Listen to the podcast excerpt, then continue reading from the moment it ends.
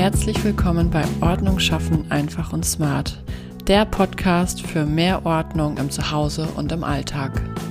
Hallo und herzlich willkommen zu einer neuen Podcast Folge. In dieser Folge möchte ich mal mit einem Irrtum aufklären, der mir in den letzten Wochen, Monaten sehr sehr stark aufgefallen ist.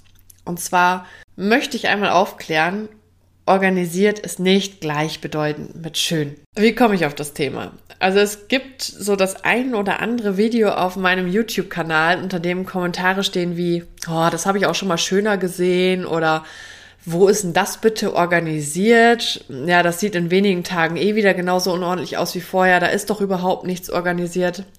Und ich finde das echt mega spannend, denn ähm, dabei wird scheinbar etwas Entscheidendes verwechselt eben das organisiert nicht gleichbedeutend ist mit, oh, ich wohne jetzt in einem Hochglanz, in einer Hochglanzmagazinwohnung, wo am besten alles ganz hell und weiß ist und die ganzen Sachen nach Farben sortiert nebeneinander wunderschön mit dem Lineal ausgerichtet ist und ja, also der eine oder andere mag vielleicht sagen, dass nur dann etwas organisiert ist, wenn ähm, das äh, ja ein solches Endergebnis später ist oder dass etwas nur hochqualitativ ist oder qualitativ hochwertig ist, wenn man das so auf diese Art und Weise organisiert. Ich hingegen denke da einfach ein bisschen anders. Ich organisiere bei meinen Kunden nicht mit dem Ziel, dass sie äh, ein System von der Stange quasi bekommen,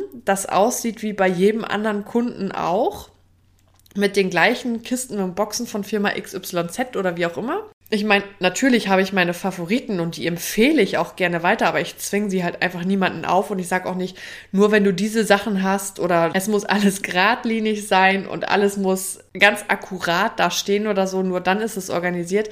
Das empfinde ich einfach nicht so. Das ist bei mir zu Hause an einigen Punkten auch nicht so. Das heißt aber nicht, dass es nicht organisiert ist. Es ist meiner Meinung nach viel, viel wichtiger, dass man nachhaltig organisiert. Also das bedeutet eben auch, dass ein organisierter Raum nicht immer aussieht wie aus einer Zeitschrift.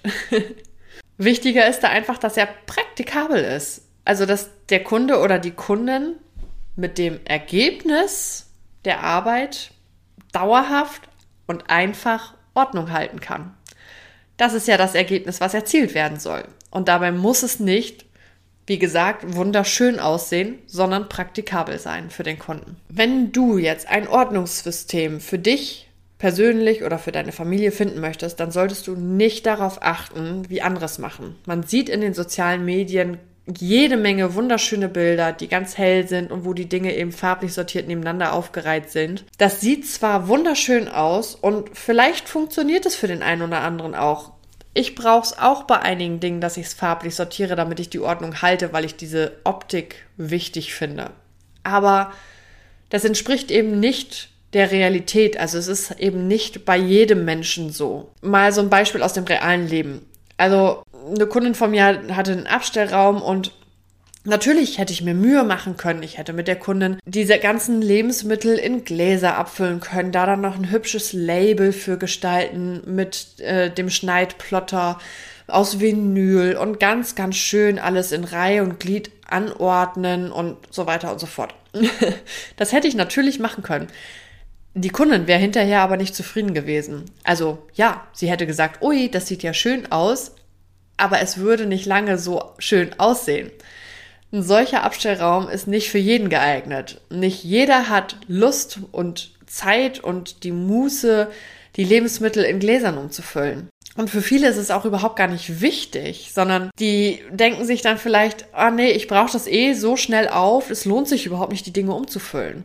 Und genau liegt, da liegt eben der Knackpunkt. Würde man jedem Einzelnen, der darauf auch keinen Wert legt, oder sich schlichtweg auch einfach gar nicht die Mühe dazu machen möchte, ein solches System in Abstellraum installieren, wo eben die Gläser umgefüllt und schön und hübsch auf dem Foto aussieht, dann würden da bald ganz viele leere Gläser in der hinteren Reihe vom Abstellraum stehen und davor wild verstreut die ganzen angebrochenen Verpackungen der einzelnen Lebensmittel. Und das kann ja wohl nicht das Ziel sein. Und ebenso ist es zum Beispiel auch mit dem Kleiderschrank. Ich persönlich finde es total schön, wenn meine Kleidung gleichmäßig gefaltet nach Farben sortiert in einer Schublade aufrecht stehen. Aber viele meiner Kunden finden das eben vielleicht auch schön, aber die würden so ein System nie fortführen.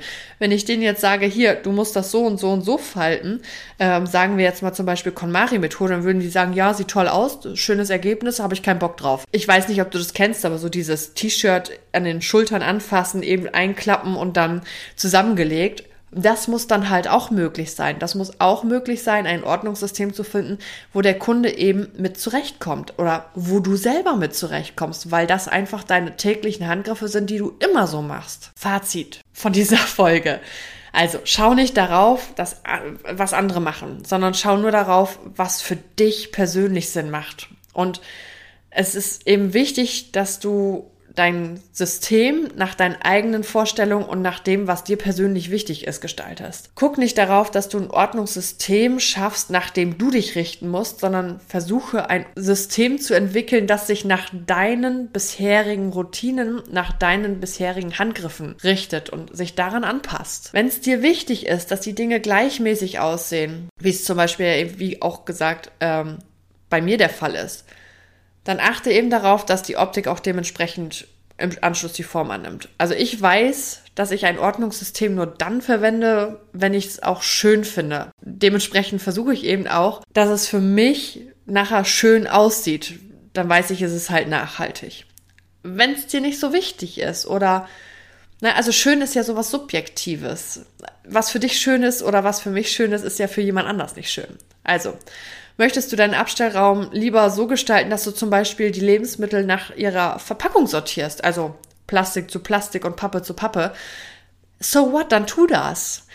Achte nicht drauf, ob das Ergebnis sich hinterher für eine Möbelzeitschrift qualifizieren würde, sondern es ist immer nur wichtig, dass du dich wohlfühlst in deinem Zuhause und dass du persönlich mit dem System später zurechtkommst. Und natürlich deine Familie auch. In diesem Sinne wünsche ich dir noch einen ganz wundervollen Wochenstart und freue mich auf die nächste Podcast-Folge. Ciao!